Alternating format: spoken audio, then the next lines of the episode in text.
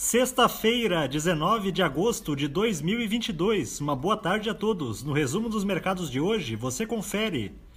O Ibovespa terminou o dia em baixa de 2,04% aos 111.496 pontos, impactado pelas preocupações renovadas com a atividade econômica chinesa e pelas apostas crescentes em aumento de juros maior do que o esperado na próxima reunião do Banco Central dos Estados Unidos. Nesse contexto, os ativos de risco passaram por um processo de realização de lucros hoje. Na semana, a bolsa acumulou perda de 1,12%.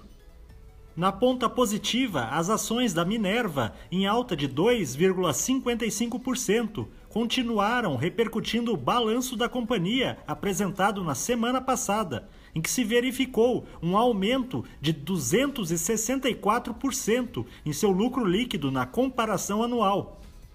Na ponta negativa, as ações da Vale, em baixa de 1,12%, recuaram após a empresa estimar em 13 anos o prazo para eliminar todas as suas barragens construídas por método semelhante ao utilizado em Brumadinho. O dólar à vista, às 17 horas, estava cotado a R$ 5,17, praticamente estável em relação a ontem. Já no exterior, as bolsas asiáticas fecharam de forma mista, em meio a preocupações sobre os impactos de uma incomum onda de calor na economia chinesa, a mais intensa em seis décadas. O fenômeno climático, que também está causando estiagem em algumas partes do país, vem parando fábricas devido aos racionamentos de energia elétrica e ameaçando as colheitas. No Japão, o índice Nikkei recuou 0,04%. Na China, o índice Xangai Composto caiu 0,59%.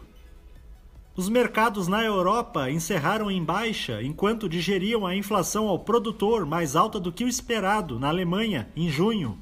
Além disso, nesta semana, os preços do gás natural na Europa atingiram novos recordes, pressionando ainda mais a inflação em todo o continente.